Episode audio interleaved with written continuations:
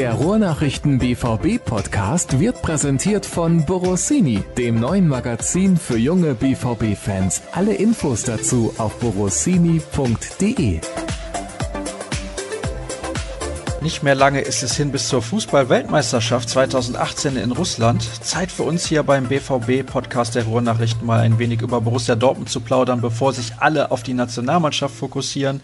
Schön, dass ihr wieder eingeschaltet habt. Episode 103 steht an und zuletzt hatten wir, glaube ich, einiges im Angebot für euch. Eine Sondersendung mit Neven Subotic und eine mit Jan Sievert.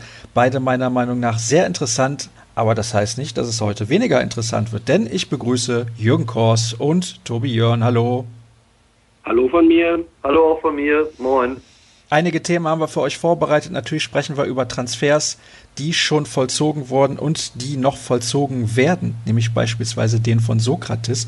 Warum das hakt, das klären wir dann gleich in der Sendung, beziehungsweise erklären euch die Kollegen. Und es gab eine interessante Doku bei The Zone Being Mario Götze heißt, die kann man immer noch schauen, wenn man möchte, auf Abruf. Und das werden wir genauso thematisieren wie natürlich die Borussen, die bei der WM unterwegs sind. Aber es gibt auch jede Menge Hörerfragen und die werden wir allesamt in die heutige Ausgabe einbauen. Zunächst aber sprechen wir über die Transfers. Thomas Delaney kommt von Werder Bremen für 20 Millionen Euro und ich möchte vorab kurz die Meinung eines Hörers, nämlich Max, vorlesen, der folgendes schreibt. Delaneys Passspiel ist unterdurchschnittlich, genau wie seine Ballbehandlung auf engem Raum. Zudem ist er wenig kreativ und sorgt kaum für Überraschungen. Wie genau soll er in Favres System passen, was auf Ballbesitz ausgelegt sein soll? Aus meiner Sicht der total falsche Spieler, der außerdem technisch maximal durchschnittlich ist. Tja, also Vorschusslorbeeren ohne Ende, ne, Jürgen? Ja, der geht aber kritisch ran. Er hat ja noch nicht mal irgendwie eine Minute hier den Ball am Fuß gehabt. Aber die Beschreibung ist natürlich nicht ganz von der Hand zu weisen, wenn mir auch ein bisschen dramatisiert in diesem Fall. Delaney hat Stärken, für die ist er eingekauft worden. Das sind ein starkes Zweikampfverhalten, überragendes Laufpensum, eine tolle Mentalität, einen richtigen Siegeswillen, äh, richtig Charakter auf dem Platz einfach Bereitschaft, Leidenschaft, sagt egal ob es 2-0 oder 0 2 steht, er geht immer ran. Und genau das ist ja eine Lücke, die sich im BVB-Kader aufgetan hat, nicht erst seit gestern und nicht erst seit der abgelaufenen Saison, sondern auch schon länger. Und die soll er ausfüllen. Dass es sicherlich Spieler gibt und Fußballer, die feinfüßiger sind, die besser mit dem Ball umgehen können, technisch vielleicht noch stärker sind, gerade auch auf engem Raum, die mehr kreative Momente haben, ist unstrittig, aber davon hat der BVB auch eine Menge im Kader. Nur eben so einen wie Delaney hatte aktuell nicht im Kader. Der wird sich da schon einfinden, da habe ich keine Sorge. Man könnte auch sagen, dass Delaney mehr Fouls begeht als jeder andere Bundesligaspieler, zudem in den anderthalb Jahren, in die er in Bremen war, war das so. Aber deswegen würde man ihn ja nicht, nicht verpflichten, sondern eben aufgrund seiner anderen Fähigkeiten. Und die kann der BVB gut gebrauchen.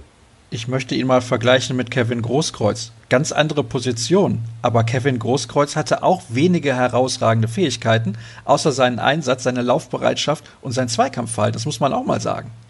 Ja, also ich glaube schon, dass der Vergleich ein bisschen hinkt, weil du es angesprochen hast, die Position, aber wir reden ja nun mal jetzt eben über Charaktereigenschaften, wir reden über Mentalität, wir reden über Einstellung und Siegeswillen und da kann man das, glaube ich, tatsächlich vielleicht ein bisschen zu Rate führen und Jürgen hat das ja eben angedeutet. Also der BVB hat, glaube ich, genug Künstler und Edeltechniker im Kader, die knifflige Situationen lösen können, die auch tödliche Pässe spielen können. Aber es braucht ja irgendwie eine gesunde Symbiose auch aus vielleicht Leuten, die für die Künstler arbeiten. Und ich glaube, dass das mit Delaney jemand ist oder dass da jemand kommt, der diese Lücke füllen kann. Und darum geht Zudem ist Delaney ja auch nicht nur ein Box-to-Box-Spieler, sondern auch einer, der in den Strafraum reingeht und dafür Torgefahr sorgt. Er hat in Bremen nicht wenige Male getroffen, wenn man seine Position sich eigentlich anschaut. Von daher, ja, braucht vielleicht nicht den, den kreativen Pass von ihm. Wenn er den Ball dann mit dem Kopf reinknickt, dann ist auch alles gut.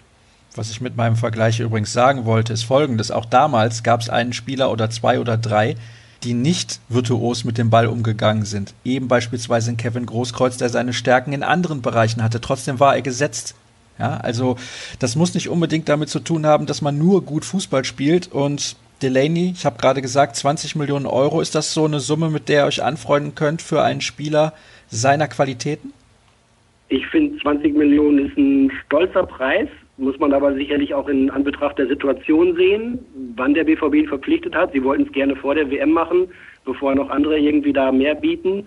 Und sie wollten den Spieler gleich gerne fix verpflichten, bevor das irgendwie noch sich länger hinzieht, um das einfach schon mal festzuhaben. Bremen hatte eine sehr, sehr gute Verhandlungsposition, hat die auch, glaube ich, ganz gut ausgereizt. Und mit dem Kompromiss von 20 Millionen plus eventuell noch Nachzahlungen, die dann fällig werden, wenn der BVB vielleicht wieder in die Champions League kommt oder irgendwo in der Bundesliga landet.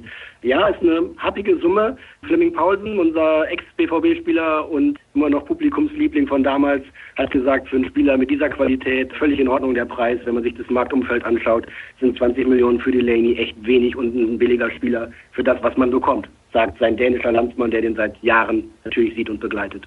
Ja. Ich glaube auch, dass man es in Relation zum Transfermarkt oder zum aktuellen Transfermarkt setzen muss.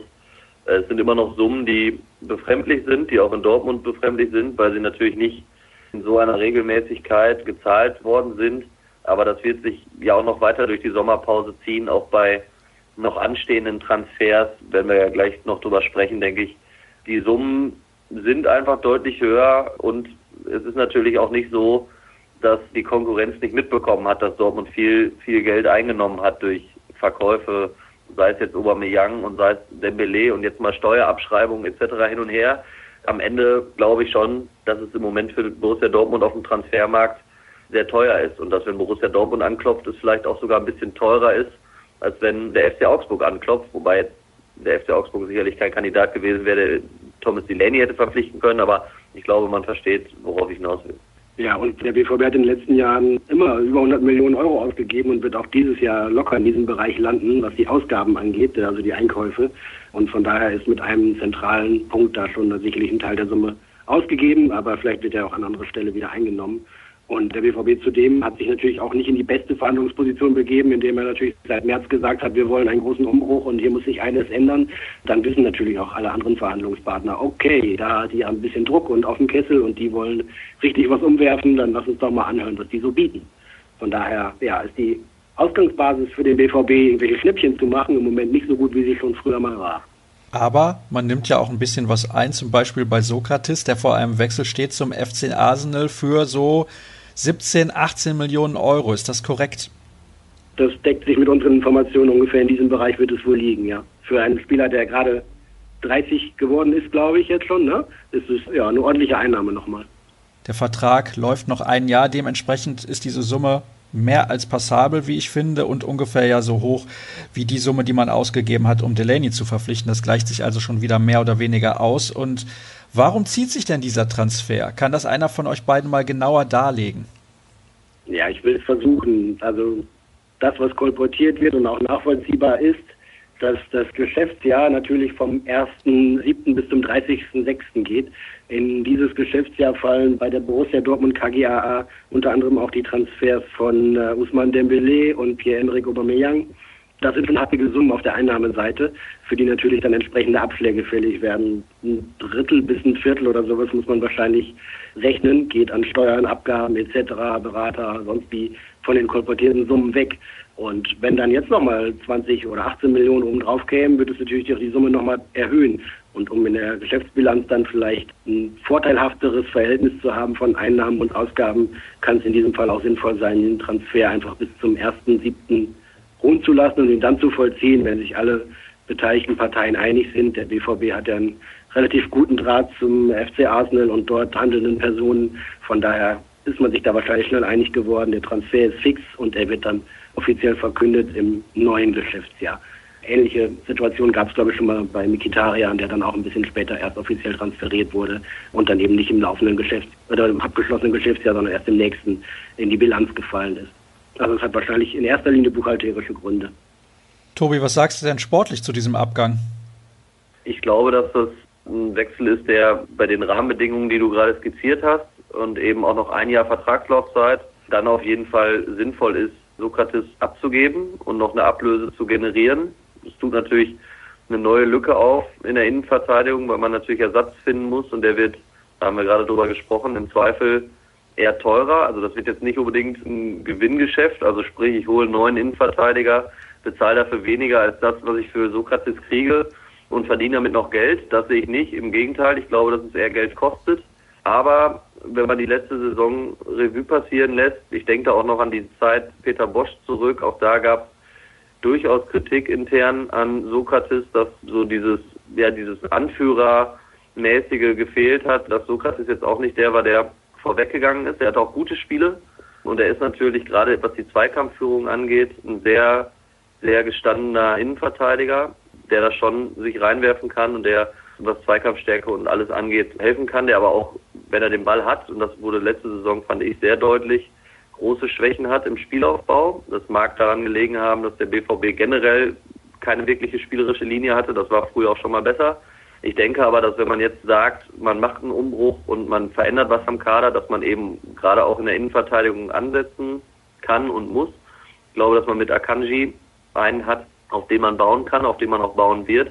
Und dass man jetzt guckt, dass man eben neben Ömer Toprak, den man hat, da noch einen zweiten Innenverteidiger für oder neben Akanji findet und vielleicht, ich glaube, dass das so ein bisschen die Fantasie ist, die bei den BVB-Verantwortlichen vorherrscht, so ein Kinderriegel 2.0 vielleicht findet, mit dem man eine neue Innenverteidigung formen kann. Hast du da einen Namen für mich, wenn du das schon so nennst, Kinderriegel 2.0? Ja, also der Name Diallo ist ja kein Geheimnis und da reden wir dann eben auch über Geld. Wir haben, ich weiß gar nicht, ob wir im Podcast auch schon drüber gesprochen haben, wir haben in der Zeitung auf jeden Fall auch schon drüber geschrieben, dass es dieses Ajax Amsterdam Talent gibt, das meines Wissens nach Matthias de Leitz oder de Licht ausgesprochen wird, 18-jähriger Niederländer, der als Riesentalent gilt in, in Holland, der aber, glaube ich, bei allem, was man hört, wirtschaftlich nicht darstellbar sein wird. Und dann läuft es eben vermutlich doch auf den Kollegen Diallo aus Mainz raus, der zumindest auch den Vorteil hat, dass er eben Bundesliga-Erfahrung schon hat. Das könnte sowas sein. Ob es dann klappt, sei mal dahingestellt, aber ich denke, dass das die wahrscheinlichste Variante ist. Naja, Holländer werden nach der WM nicht teurer, ne? So viel ist schon mal klar. Dann kommen wir zum nächsten Thema, bevor wir dann gleich wieder über Personalien sprechen. Ich habe es eben gesagt, es gibt eine sehr interessante Dokumentation zu sehen bei den Kollegen von DAZN, die heißt Being Mario Götze. Vier Teile, ungefähr vier Stunden lang insgesamt. Produziert vom Kollegen Aljoscha Pause, dem man nur ein Kompliment machen kann für seine Arbeit dort. Allerdings möchte ich direkt auch anführen, das ist natürlich schon sehr Mario Götze positiv. Wie habt ihr diese Dokumentation erlebt? Ihr habt mir beide im Vorfeld der Aufzeichnung gesagt, ihr habt die Dokumentation schon komplett geguckt. Ein Teil fehlt mir noch, den habe ich noch nicht gesehen, den letzten. Ich habe sie gesehen, ich gebe das Kompliment auch gerne weiter. Also ich habe diese Dokumentation auch sehr, sehr gerne gesehen. Das sind schon Einblicke, die man so nicht gewohnt ist von Fußballern, die ja dann doch irgendwie eine Fassade haben, hinter die man nicht wirklich blicken kann. Das ist in dieser Dokumentation schon anders. Das sind schon Einblicke ins Leben von Mario Götze und auch eben ins Leben eines Fußballers, der mit 22 das entscheidende Tor bei einer Weltmeisterschaft schießt. Ich glaube, dass es ganz schwer vorstellbar ist, was das mit einem macht und auch mit einer Karriere macht oder mit einer Karriere machen kann. Das ist schon sehr, sehr lohnenswert, sich das anzuschauen. Das kann ich nur empfehlen. Ja, es führt sicherlich dazu, dass es Mario Götze in einem anderen Licht darstellt, ihn auch als reflektierten, sehr selbstkritischen, sehr akribischen Fußballprofi darstellt. Also der fast zu viel arbeitet und zu viel nachdenkt und vielleicht auch deswegen am Ende Anfang letzten Jahres diese Pause einlegen musste mit der Stoffwechselerkrankung, mit der Diagnose Stoffwechselerkrankung. Und es ist positiv und das ist auch das, was ich zum Beispiel heute in einem, in einem Zeitungsartikel hier für uns für die Ruhrnachrichten geschrieben habe. Es fehlen auch ein, zwei Punkte. Das ist so ein bisschen diese Geschichte von dem Jungen, der nur Fußball spielen will, der aber nicht nur Fußball spielen darf. Und das ist ja natürlich ein Stück weit auch richtig. Ich glaube, dass aber auch zu weit gehört und das klammert diese Dokumentation meiner Meinung nach ein bisschen aus. Das ist keine Kritik. Ich weiß auch nicht, was da durch welche Autorisierung gelaufen ist und welche Absprachen es da gegeben hat. Aber es gab natürlich auch Mario Götze, der sehr schnell hochgejazzt wurde von Beratern von Agenturen zur Marke Mario Götze, der Social Media omnipräsent gewesen ist, der auch für Guerilla-Marketing-Aktionen, ich denke an dieses berühmte Nike-T-Shirt auf der Bayern PK zu Rate gezogen worden ist. Also ich würde jetzt nicht sagen, dass Mario Götze keine Fehler gemacht hat in seiner Karriere und dass es eben neben allen Begleitumständen auch Gründe gibt, die bei Mario Götze zu suchen sind, warum es vielleicht sportlich jetzt in den letzten ein, zwei Jahren, drei Jahren auch ein bisschen gestockt hat. Nichtsdestotrotz sind es gute Einblicke und alles, was da angeführt wird, ist für mich auch total nachvollziehbar. Es ist vielleicht nicht das ganze Spektrum, das abgedeckt wird, aber ein sehr großes und deswegen ist es, finde ich, eine sehr, sehr gelungene Dokumentation. Jürgen, siehst du Mario Götze, seitdem du diese Dokumentation gesehen hast, in einem ganz anderen Licht als vorher? Nein, nicht in einem ganz anderen Licht. Das wäre das wär übertrieben. Ich kann sehr gut nachempfinden, wenn er sagt, die Erwartungshaltung bei mir ist höher als bei allen anderen und alles, was unter dem Top-Niveau ist, ist schon nicht mehr gut genug. Na klar sind die Erwartungen hoch, auch teilweise überzogen. Gleichzeitig gehört aber auch dazu, dass Mario in den letzten zwei Jahren auch für seine eigenen Ansprüche nicht das gezeigt hat, was er gerne möchte. Ne? Also die, die Leistungen, die er gezeigt hat, sind auch schon doch deutlich weit weg von dem, was vor allem in Dortmund er in seiner ersten großen Phase hier gezeigt hat. Das ist schon so. Und ich tue mich so ein bisschen schwer damit, wenn er immer darauf spricht, dass das so ein Misstrauen zu den Medien so entstanden ist und dass er das alles schwierig findet und sich nicht so gerne öffnet, das ist richtig. Aber ein Teil der Wahrheit ist natürlich auch, dass so ein etwas schwierigeres Verhältnis auch dadurch entstanden ist, dass er sich schon ganz früh abgekapselt hat und nicht zugänglich war, was vielleicht in seiner Persönlichkeit begründet liegt, was aber auch einen Vorschub geleistet hat, dass man bei Mario Götze nie so genau wusste, woran man ist und der nicht so richtig greifbar ist für Menschen, die ihn trotzdem, obwohl sie ihn schon lange begleiten und auch vielleicht ein bisschen kennen und einschätzen können, ja, er immer so einer ist wie der so wie Sand durch die Finger rieselt, weil man nicht genau weiß, wo man ihn, wo man ihn packen kann. Und die wenigen Statements und die wenige Medienarbeit, die er ja in diesem Bereich macht, sind dann ja sehr oft allgemein gehalten und mit Floskeln und Phrasen durchsetzt, sodass das auch nicht unbedingt dazu beiträgt, dass man ihn in diesem Fall als Persönlichkeit oder als gereiftere Persönlichkeit wahrnehmen könnte. Ich muss ganz ehrlich sagen, ich habe da ja dann auch die Szenen nochmal sehr genau in Erinnerung gerufen bekommen von Mario Götze, so 2011 bis 2013. Man würde sich wünschen, er würde wieder so Fußball spielen, wie er damals gespielt hat. Das war natürlich schon teilweise unfassbar gut, das muss man sagen. Und nochmal, wenn Kollegen gute Arbeit machen, kann man das auch mal sagen. Bei der Zone gibt es diese Dokumentation zu sehen. Being Mario Götze. Dann kommen wir jetzt zu den Borussen bei der Weltmeisterschaft. Wir haben mit dabei Marco Reus, Rafael Guerrero, Roman Bürki, Manuel Akanji, Lukas Spischek, dann haben wir Shinji Kagawa, Michi Batshuayi und dann demnächst ja auch Thomas Delaney. Wer von denen kommt mit einem WM-Titel zurück? Oh, dann kann ich ja nur Marco Reus sagen. Ich bin sehr gespannt auf Marco, weil äh, das, was man aus dem Trainingslager mitbekommt und hört und in den Testspielen auch zumindest im Ansatz gesehen hat und das, was die Mitspieler und der Trainer über ihn sagen, ja, erstens, Marco ist da, die WM beginnt, er ist gesund und fit und scheint einigermaßen gut in Form zu sein. Und das, was ihm da alle zutrauen, ist, ist mit das Höchste. Ne? Also er ist, glaube ich, für die, für die Startelf gesetzt, fragt sich noch auf welcher Position, ob etwas weiter links oder zentral im offensiven Mittelfeld. Und er ist richtig gut drauf, er hat Bock und ja, es würde mich freuen für ihn persönlich. Da bin ich ganz, wie sagt man, ganz subjektiv, wenn er dann mal richtig drei, vier Spiele lang zeigt, was er kann und mit Deutschland recht weit kommt. Bei den anderen würde es mich doch eher überraschen, wenn einer von denen als Weltmeister zurückkäme. Also die Polen glaube ich nicht. Die Portugiesen glaube ich auch nicht, dass denen nochmal sowas gelingt wie bei der EM vor zwei Jahren. Bei den Schweizern wäre es eine Überraschung. Ich bin gespannt. Manuel Akanji, Auftaktspiel gegen Brasilien. Da kriegt er mal richtig gut zu tun. Ich bin sehr neugierig, wie er sich da schlägt und träume da durchaus zu, dass er da seinen Mann steht, auch wenn es für die Schweizer wohl nicht reichen wird gegen die Brasilianer. Aber das Achtelfinale ist allemal drin. Und wenn ich den Turnierbaum richtig im Kopf habe, winkt dann auch irgendwann Deutschland. Da bin ich gespannt. Die Schweizer werde ich mir gerne und genau angucken. Und was haben wir noch? Batshuayi ist bei den Belgiern ja so ein Joker, ne? Also ist nicht der erste Mittelstürmer, sondern eher so einer, der nochmal reinkommt. Da bin ich gespannt, ja, aber das Thema hat sich ja auch ein bisschen erledigt. Thomas Delaney, also bei den Dänen ist er gesetzt, ist neben Christian Eriksen im Mittelfeld der, der Chef und Kopf der Mannschaft quasi. Sonst haben sie da gerade im Spiel nach vorne nicht so viel drumherum. Ganz wichtiger Mann für die. Und der BVB hat nicht ohne Grund, glaube ich, da aufs Gaspedal gedrückt und diesen Transfer schnell noch unter Dach und Fach gebracht, bevor dann irgendwie Premier League Clubs noch auf die Idee kommen, mitzubieten, die etwas spannender sind als Brighton und Hove Albion oder sonstige, die da bislang im Gespräch waren. Ja, wäre ja auch eine ganz schöne Geschichte, wenn dann nach der WM 2018 vielleicht nicht mehr nur noch über den WM-Helden Mario Götze gesprochen wird, sondern auch über den WM-Helden Marco Reus. Ich glaube, der könnte auch aufgrund seines Alters da besser mit umgehen in Zukunft und vielleicht würde das auch Mario Götze helfen.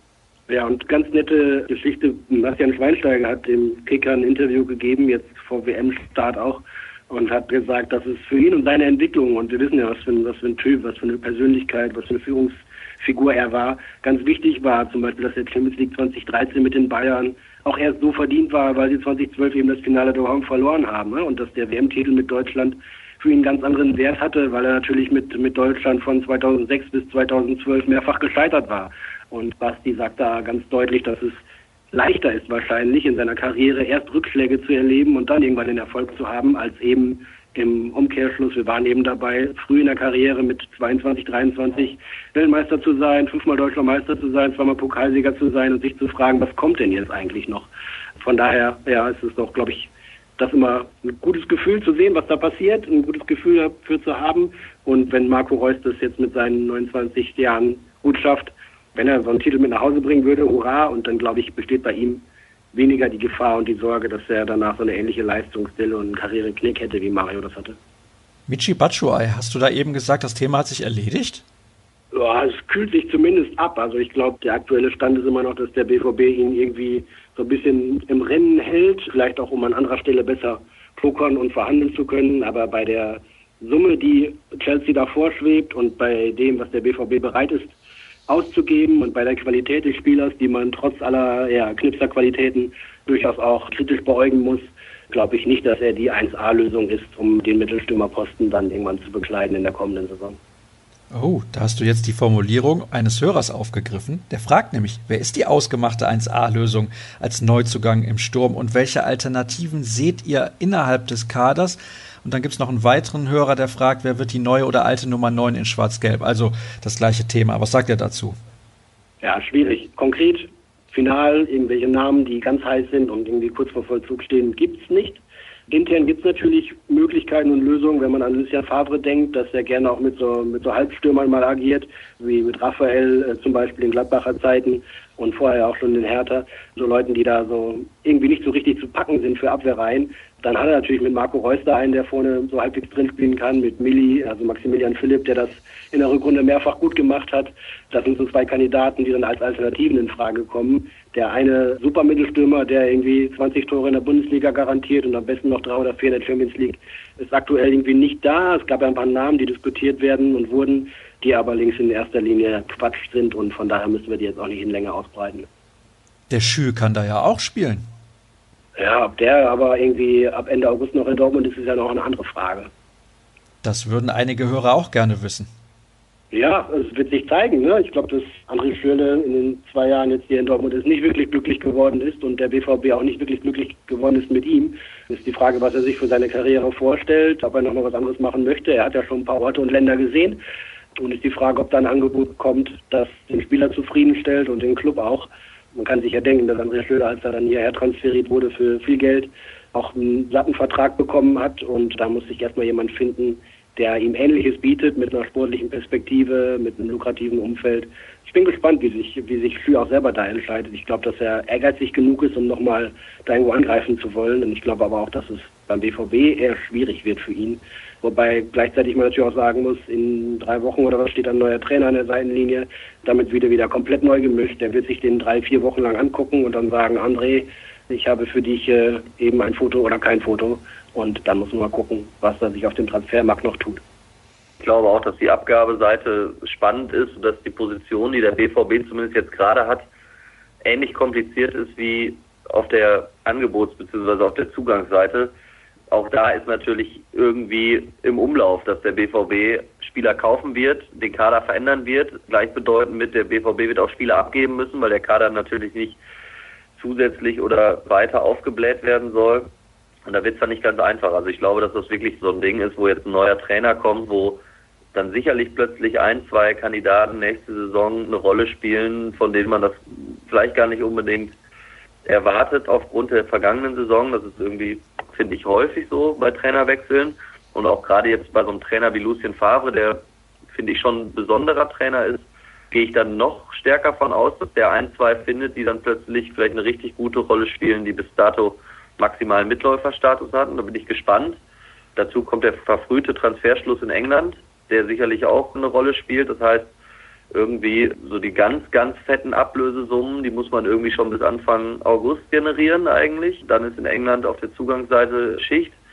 In den letzten zwei Augustwochen, beziehungsweise fast drei Augustwochen, ja, muss man dann schon gucken, dass man es entweder national verkauft oder halt in Richtung Italien, Spanien, Frankreich etc. Da gibt es dann schon weniger Geld zu holen. Und ich glaube jetzt auch nicht, dass, dass diese ganzen Kandidaten, und da reden wir nicht nur über André Schürle, sondern da reden wir natürlich auch über Positionen im Mittelfeld etc., dass die jetzt Kandidaten sind für Fernost oder ähnliches. Insofern, ja, spannend. Ja, das ist nämlich das große Thema bei den Hörern. Die haben teilweise Angst, dass die Spieler zu Ladenhütern werden. Ja, das ist ein bisschen böse formuliert, Ladenhüter, aber klar kann das passieren, ne? wenn man weiß, dass Borussia Dortmund im Schnitt ungefähr 5 Millionen Euro an Salär bezahlt, dann gibt es, glaube ich, nicht viele andere Bundesligisten, die das könnten. Und wenn dann Spieler aus langen Verletzungen oder langen Krisen, langen Schwächephasen kommen und auch noch ein üppiges Gehalt wollen, dann wird der Markt derer, die da mitbieten, schon sehr, sehr überschaubar. Also das ist eine Schwierigkeit für den BVB, den einen oder anderen Spieler loszuwerden. Von daher ja, kommt es eh darauf an, klar, was sagt der neue Trainer und welche Angebote gibt es. Dann können sich dann noch ein bisschen was tun. Vielleicht gehen ja auch noch Spieler, die hier man eigentlich gerne halten würde oder die zumindest bei den Fans einen höheren Stand und Status haben, um dann nachher zu sehen, dass man den Kader trotzdem irgendwie ein bisschen runterbringt. Ich glaube, wenn man irgendwie bei Ende 20 war an Größe, Weidenfeller ist gegangen, Reimann ist weg, die wird man natürlich irgendwie eins zu eins ersetzen müssen, zweiten und dritten Torhüter hat man ja zum Teil auch schon. Jetzt kommt der Delaney dazu. Und dann muss man mal sehen, dass man dann irgendwann schon über 30 ist und dann muss es dann noch doch wie noch vier, fünf Spiele abgeben. Der Kader soll nicht wieder so aufgebläht sein, nicht so überdimensioniert sein. Von daher Zugänge ja, aber vielleicht scheitert es bei Zugängen dann auch, dass man seine eigenen Leute erstmal nicht los wird, die man im Zweifel gehen lassen würde. Ja, es ist interessant auch deswegen, weil in den vergangenen Transferperioden es ja eigentlich so war, dass man immer nur Spieler verloren hat, also zumindest überwiegt der Eindruck, man Spieler verloren hat, die man eigentlich unbedingt halten wollte, die man um Gottes Willen nicht verlieren wollte. Da hatte man dann zumindest immer, ich sag mal in Anführungsstrichen, das Trostpflaster, dass man sich das sehr, sehr gut hat bezahlen lassen. Dieses Jahr ist es eher so, dass man eventuell sagt, okay, wir haben in der Kaderplanung nicht alles richtig gemacht, müssen da jetzt ein Stück weit den Korrekturstift ansetzen. Und das kann natürlich dann schon dazu führen, dass auch Spieler eben mit entsprechenden Verlusten abgegeben werden. Also ich glaube, das Wort Ladenhüter hat, also das finde ich auch ein bisschen, Ladenhüter ist schon ein gemeines Wort für einen Fußballspieler. Aber klar, es kann dazu führen, dass zumindest die Spieler, die man vielleicht dann auch unter Lucien Favre nicht mehr unbedingt auf der Rechnung hat, zum Schnäppchenpreis abgegeben werden müssen. Und bei zumindest jüngeren Kandidaten, ich denke an, an Isaac, ich denke an Toljan, die mir da vorschweben, die sicherlich auch vielleicht Kandidaten sind, um den Kader zu verkleinern, dass man da dann auf Leihgeschäfte auch vielleicht setzen muss, um vielleicht später dann mehr noch Geld zu verdienen. Ja, und bei dem einen oder anderen Spieler macht es auch durchaus Sinn, wenn er Spielzeit bekommt und Isaac ist da mit Sicherheit ein absoluter Top-Kandidat, was das angeht. Dann haben wir natürlich noch so Akteure wie Durm, wie Rode, wie Castro, wie Nuri Shahin. Ich glaube, das war derjenige, den Jürgen auch eben meinte, der nicht irgendwie nach Fernost geht, aber der vielleicht in Richtung Osten gehen könnte. Man las da was von Galatasaray. Und 5 Millionen hast du eben auch gesagt, Jürgen, was das Gehalt mhm. angeht. Man munkelt, das könnte auch das Gehalt des Neuzugangs aus Frankfurt sein von Marius Wolf. Ist das so? Weiß man das? Ob das in die Richtung geht? Ob man Spieler mittlerweile auch nur bekommt, wenn das Gehalt dementsprechend ist? Ich meine, die Ablösesumme war sehr, sehr niedrig, weil er eine festgeschriebene Ablösesumme hatte. Da muss man halt beim Gehalt ein bisschen was drauflegen. Ja, die dürfte sich in dem Bereich oder sogar noch darüber bewegen. Das hat der BVB auf den Tisch gelegt oder hat es angeboten und dann hat der Spieler nicht lange gebraucht und hat eingeschlagen. Für einen potenziellen Nationalspieler, der laut Kevin Prince Boateng unbedingt werden muss, ist das vielleicht eine Preisstufe, in die man greifen muss. Für einen Spieler, der jetzt ein gutes Bundesliga-Jahr hatte und erstmal zeigen muss, dass er das auch auf Strecke liefern kann. Das ist natürlich sehr viel, aber andererseits macht er im Gehaltsgefüge dann auch nicht so viel kaputt, wenn so viele gut verdienen. Und dazu kommt, dass man wissen muss, dass der Berater von Marius Wolf Roger Wittmann ist, das macht so einen, so einen Transfer auch selten günstiger, um es mal vorsichtig zu formulieren. Hm, interessante Formulierung. Und ist der nicht auch der Berater von Max Meyer? Oder vertue ich mich da Auch, ja. Hm. Unter anderem. Alles klar. Dann wissen wir ja da, wo der Hase langläuft. Dann suggerieren die Hörer, also suggerieren ist vielleicht das falsche Wort, aber sie schreiben, wäre es möglich, dass der BVB bei potenziellen Abgängen, die man halt auch gerne loswerden möchte, so sage ich es jetzt mal, einen Teil des Gehaltes übernimmt? Ja, bei Leihgeschäften gibt es das ja manchmal, ne? dass man sagt irgendwie, okay, ihr könnt euch den Spieler nicht leisten, wir hätten ihn gerne irgendwie vom Trainingsplatz, um da ein bisschen Freiraum zu haben und können irgendwie da einen Teil des Gehalts da mittragen. Aber ja, das kommt dann ganz drauf an, ne? um welchen Spieler es sich handelt, was die Perspektive ist und was die Verhandlungsbasis ist, ob der Spieler gerne auch irgendwie eine Luftveränderung für sich braucht und irgendwie Spielzeit woanders finden muss und man sich aber von ihm noch was erhofft wenn ein Spieler verkauft ist, dann ist er natürlich verkauft und bezieht kein Salär mehr vom BVB. Naja, also je nachdem, wie man sich da einigt. Ja, das Modell würde ich gerne sehen. Dann würde ich auch von mehreren Arbeitgebern gerne noch Gehalt bekommen. Da kannst du ja Glück haben, dass du nicht spanischer Nationaltrainer bist. Ah, dann wird schwieriger, dann wird schwieriger. Dann hast du plötzlich gar nichts mehr. So schnell kann es gehen. Aber gut, du hättest ja dann schon einen Anschlussvertrag bei Real Madrid. Das wäre ja alles gar kein Thema. Übrigens, es gibt noch ein paar weitere Hörerfragen. Die beschäftigen sich unter anderem mit dem Trainerstab. Finde ich ganz interessant. Wer wird neuer Torwarttrainer? Bleibt Jörg Heinrich? Wie sieht es mit dem neuen Co-Trainer aus? Ja, bei Lucien Favre ist es anders als bei vielen etablierten Trainern in Bundesliga und drumherum. Er bringt nicht seinen eigenen Trainerstab mit, mit dem er quasi von Club zu Club tingelt, seine engen Vertrauten, sondern lässt sich da auch auf den aktuellen Club ein. Ein Name, der längst gespielt wird und, und das wird auch wohl so kommen, ist Edin Terzic, der früher beim BVB im Nachwuchsbereich viel gearbeitet hat, auch als Scout und dann über die Station mit Slaven Bilic bei West Ham United, glaube ich, ne? Ja unterwegs war und da seine Erfahrung außerhalb von Westfalen gemacht hat. Zudem hat man einen guten Draht, hat man immer gehabt. Sein Bruder trainiert hier einen Fußball-Oberligisten. Von daher sind die Drähte hier zum BVB kurz. Er hat auch zu vielen BVB-Jugendtrainern noch einen guten Kontakt und auch in die Chefetage. Und als Analyst und Co-Trainer und Gegner-Scout und so weiter könnte der hier wohl einen Platz finden im Trainerstab von Lucien Favre. Allerdings dann wohl eher als dritter Trainer quasi und nicht als erster Co-Trainer. Was die andere Position anbelangt, ist noch ein bisschen offen. Da gibt es heiße Spuren, die ich aber hier nicht laut rauspusten kann, die noch nicht spruchreif sind. Wie Vielleicht bitte? Jemand von, Entschuldigung, was ist denn da los? Natürlich ja, kannst so. du das. Wir äh, sind doch unter uns. Nur der Tobi, du und ich. Ja, genau. Schönen Gruß.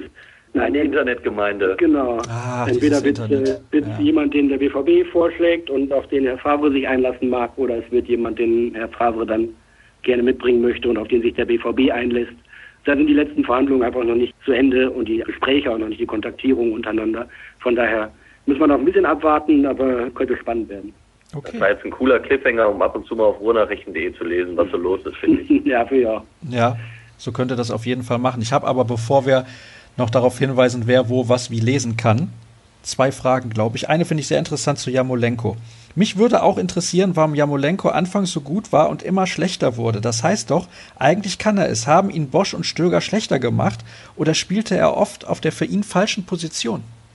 Ja, gespielt hat er immer auf seiner Position vorne rechts mit seinem linken Fuß, den er vornehmlich nutzt. Hat einen bärenstarken Start, keine Frage. Da hieß es auch, gute Fußballer brauchen keine Eingewöhnungszeit. Da passt aber natürlich auch alles beim BVB und es lief wie von selbst.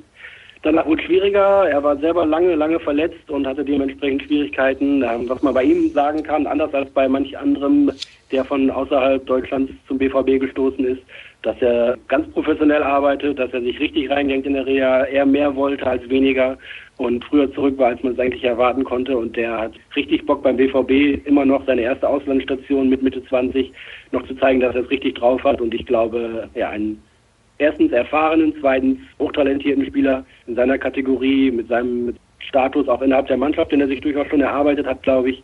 Den wird man nicht wegschicken und im Gegenteil. Ich glaube nicht, dass er schlechter geworden ist. Er hat einfach nur ja auch Schwierigkeiten, als es dem BVB in der Tabelle und sportlich und ergebnistechnisch an den Kragen ging und dann dementsprechend seine schwierige Verletzung, die länger Zeit an der Reha in Anspruch genommen hat, glaube ich. Es ist schade, dass er nicht länger und häufiger das zeigen konnte, was er drauf hat. Aber ich glaube, da gibt es noch einiges zu sehen in den nächsten Jahren. Ein bisschen reden wir da ja auch über, über Trainingssteuerung. Er kam aus der Ukraine. Das ist dann auch nochmal ein bisschen anders vom Spielplan her als hier zu Hause. Ich bin auch gespannt, wie das jetzt aussieht, wenn er mal eine komplette Sommervorbereitung machen kann. Und ich glaube, die Zeit sollte man ihm geben. Und da reden wir dann auf jeden Fall darüber, dass das mindestens ein Kandidat ist, der sich empfehlen darf. Und ich glaube auch, so wie Jürgen das gesagt hat, dass er das mindestens noch über die komplette kommende Hinrunde darf. Und wenn es dann den Anschein macht, als ob es irgendwie stagniert bzw. schlechter wird, dann muss man sich vielleicht unterhalten. Aber ich glaube auch, dass es da gerade akutere, akutere Kandidaten gibt, die für einen Wechsel im Sommer vom BVB weg in Frage kommen als André Jamolenko. Dann fasse ich die Frage, oder besser gesagt die Fragen von zwei Hörern nochmal zusammen. Da geht es darum, was die Zeit angeht. Seid ihr denn der Meinung, der BVB hat Zeitdruck, weil jetzt ein neuer Trainer kommt? Ihr habt eben gesagt, viele Spieler sollten erstmal vorspielen unter Lucien Favre, aber die Hörer sind irgendwie der Meinung, ja, vielleicht ist das nicht ganz so günstig, man sollte den Kader so schnell es geht zur Verfügung haben, wenn ein neuer Trainer kommt. Klar, aber da differieren immer Wunsch und Wirklichkeit.